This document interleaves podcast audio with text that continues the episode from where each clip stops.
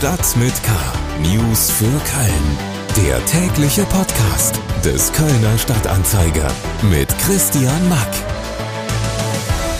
Die Nationalspieler Manuel Neuer und Leon Goretzka haben Corona, mussten deshalb aus dem Teamhotel in Frankfurt abreisen und können am Freitag nicht beim Nations League Spiel gegen Ungarn in Leipzig dabei sein. Hm, mal kurz überlegen. Beide spielen beim FC Bayern.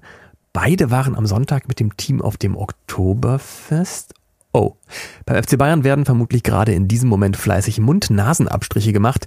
Lang lebe das Festzelt in Zeiten der Pandemie. Und damit herzlich willkommen zu Episode 264 Ihres allerliebsten Lieblings-News-Updates fürs Trommelfell. Schön, dass Sie reinhören. Unsere Themen für Mittwoch, den 21. September sind...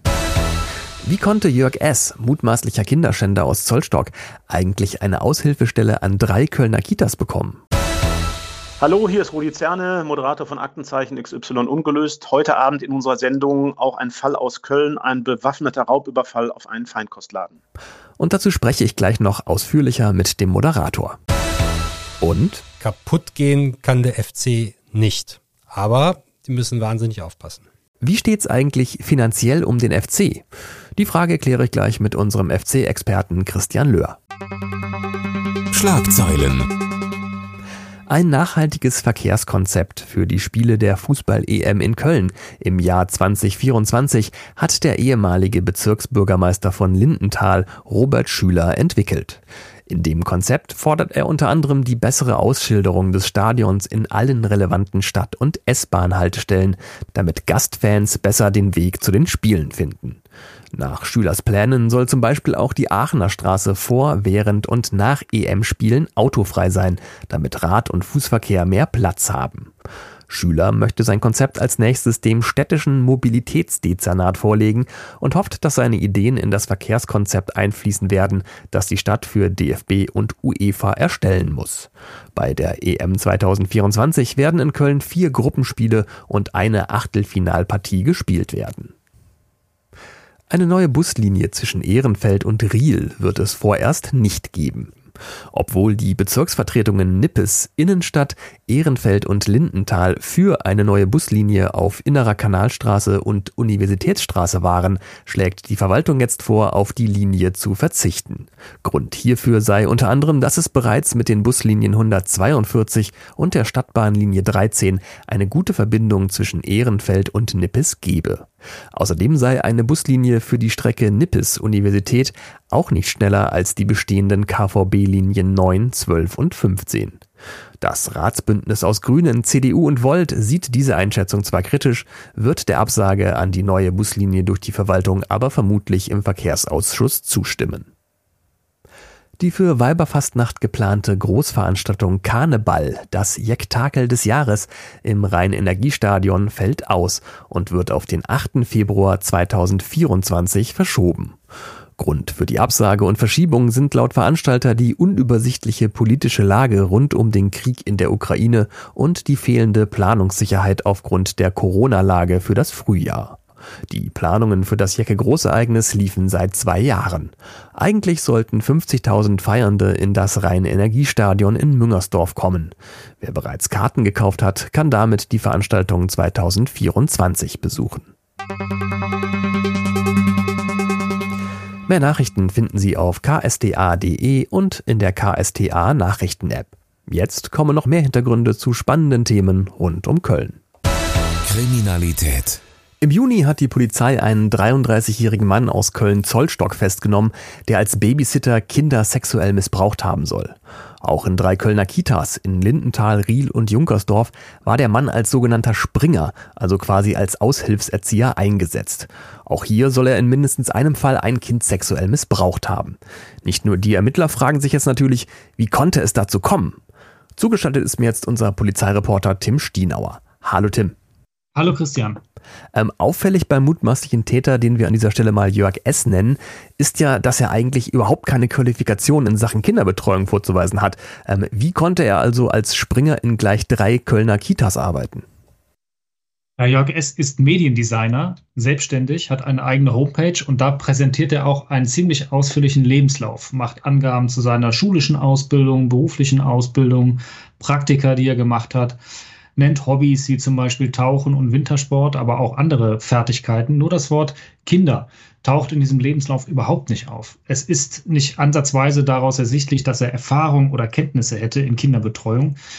Jetzt wissen wir aber nicht, was genau er dem Kita-Träger in seinem Bewerbungsgespräch erzählt hat, ob er da möglicherweise Referenzen im Umgang mit Kindern angegeben hat oder ob das für die Einstellung als geringfügig beschäftigte Betreuungskraft überhaupt erforderlich war.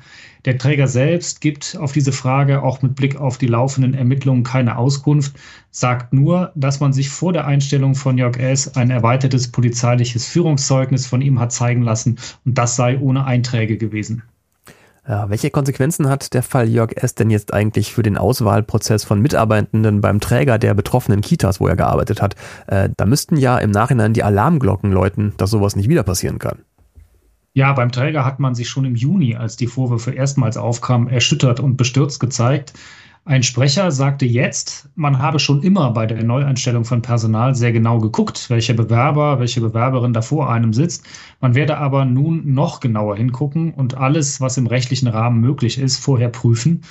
Darüber hinaus hat der Träger nach eigenen Angaben alle internen Prozesse und Abläufe auch mit Hilfe von externen Beratungsstellen auf mögliche Schwachstellen bei der Prävention von sexuellem Missbrauch in seinen Einrichtungen äh, gecheckt und verändert sodass zum Beispiel dieses Thema im kommenden Jahr auch zentraler Bestandteil von Fortbildungen sein wird.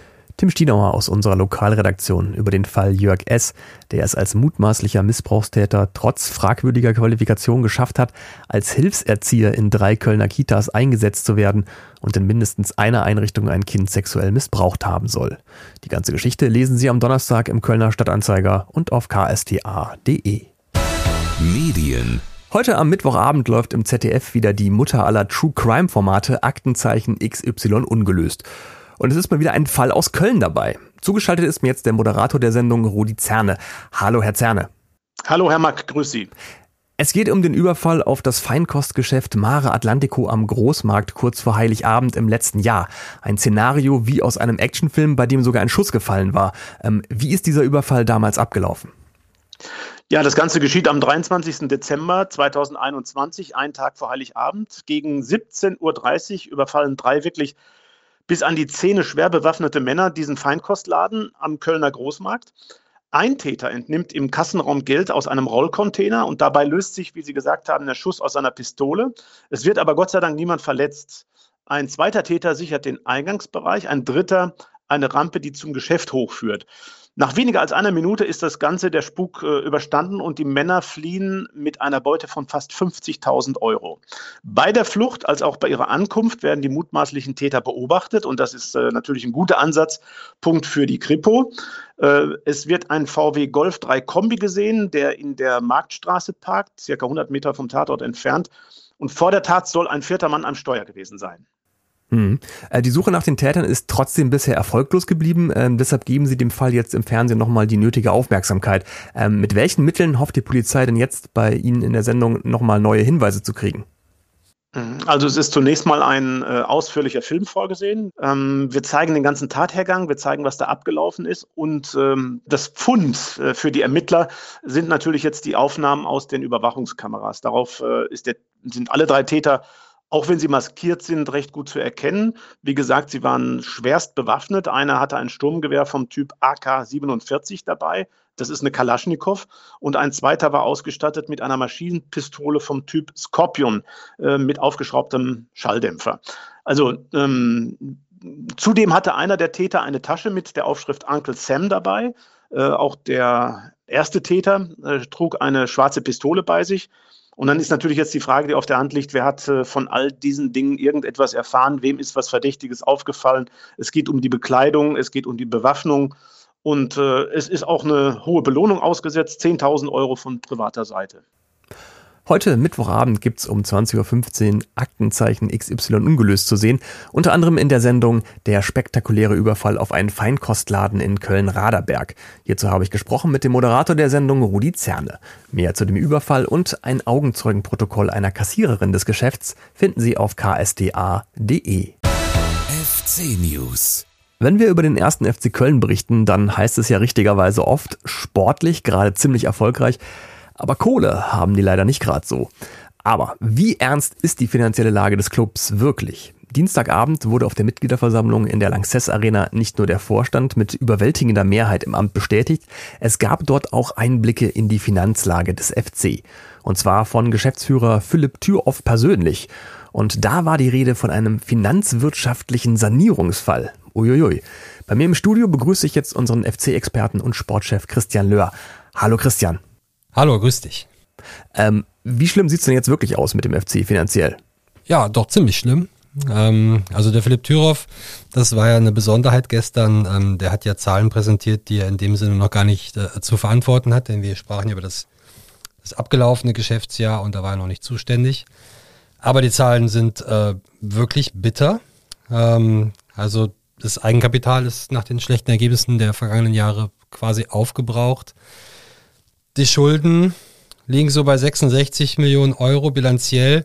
Äh, es gibt auch noch ein paar mehr Verbindlichkeiten bzw. Verpflichtungen, nannte es der Herr Thüroff. Also wir reden davon insgesamt 80 Millionen. Mhm. Und wenn man also bei einem Umsatz von 148 Millionen einen Verlust von 15 Millionen hinlegt, dann äh, muss man fast sagen, muss man froh sein, dass der FC ähm, der FC ist und nicht deine eigene Firma. Und noch eine Lizenz gekriegt hat.